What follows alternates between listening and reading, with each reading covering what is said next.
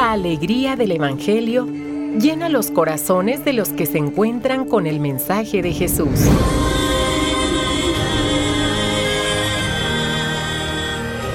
El Evangelio de hoy. El Evangelio de hoy.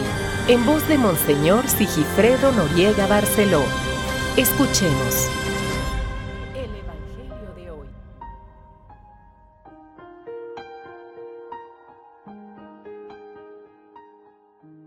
15 de junio es día miércoles.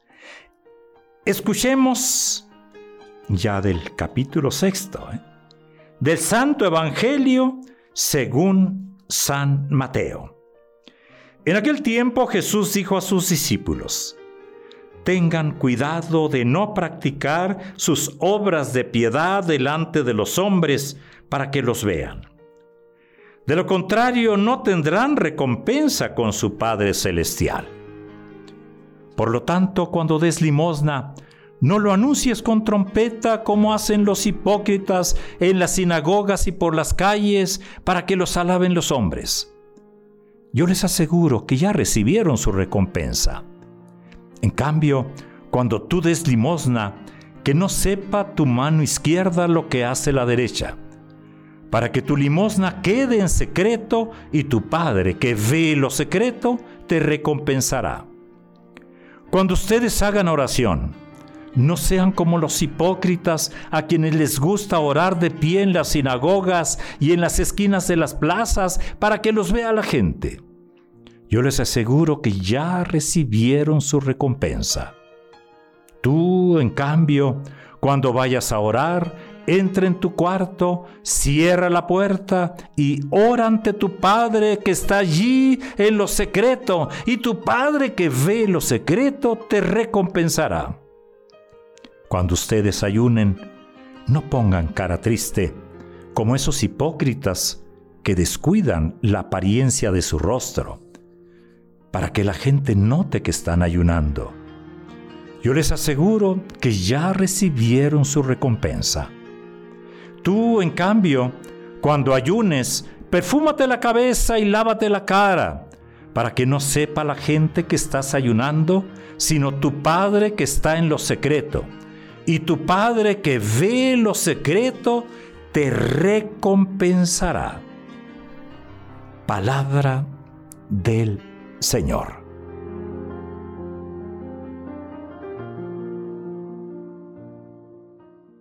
Si ayer fue gratuidad.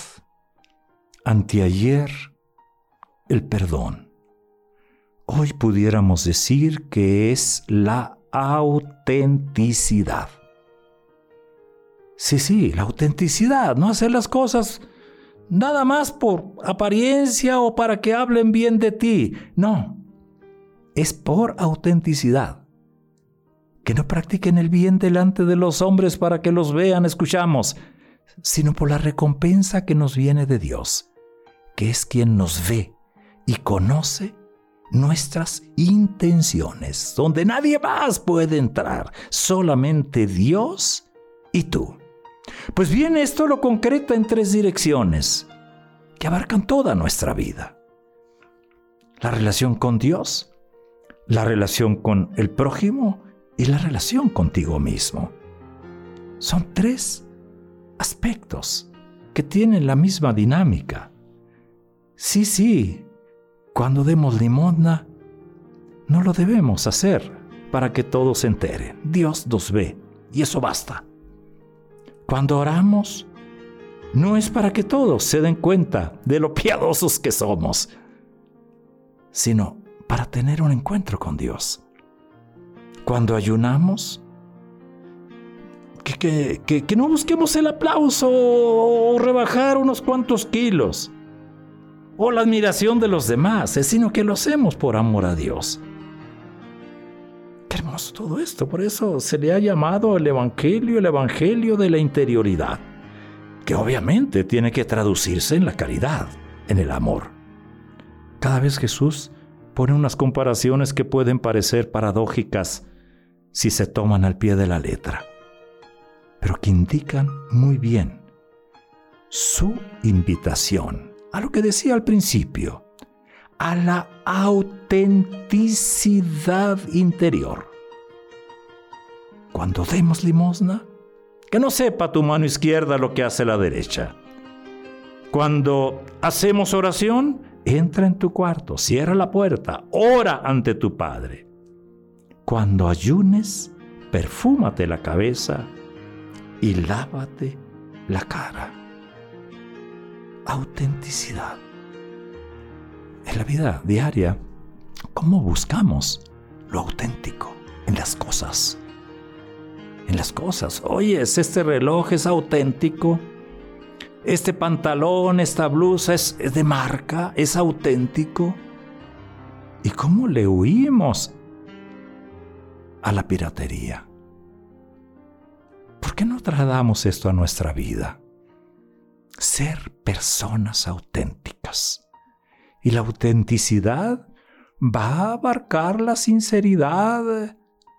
La franqueza será un campo especial en nuestra forma de relación con los demás.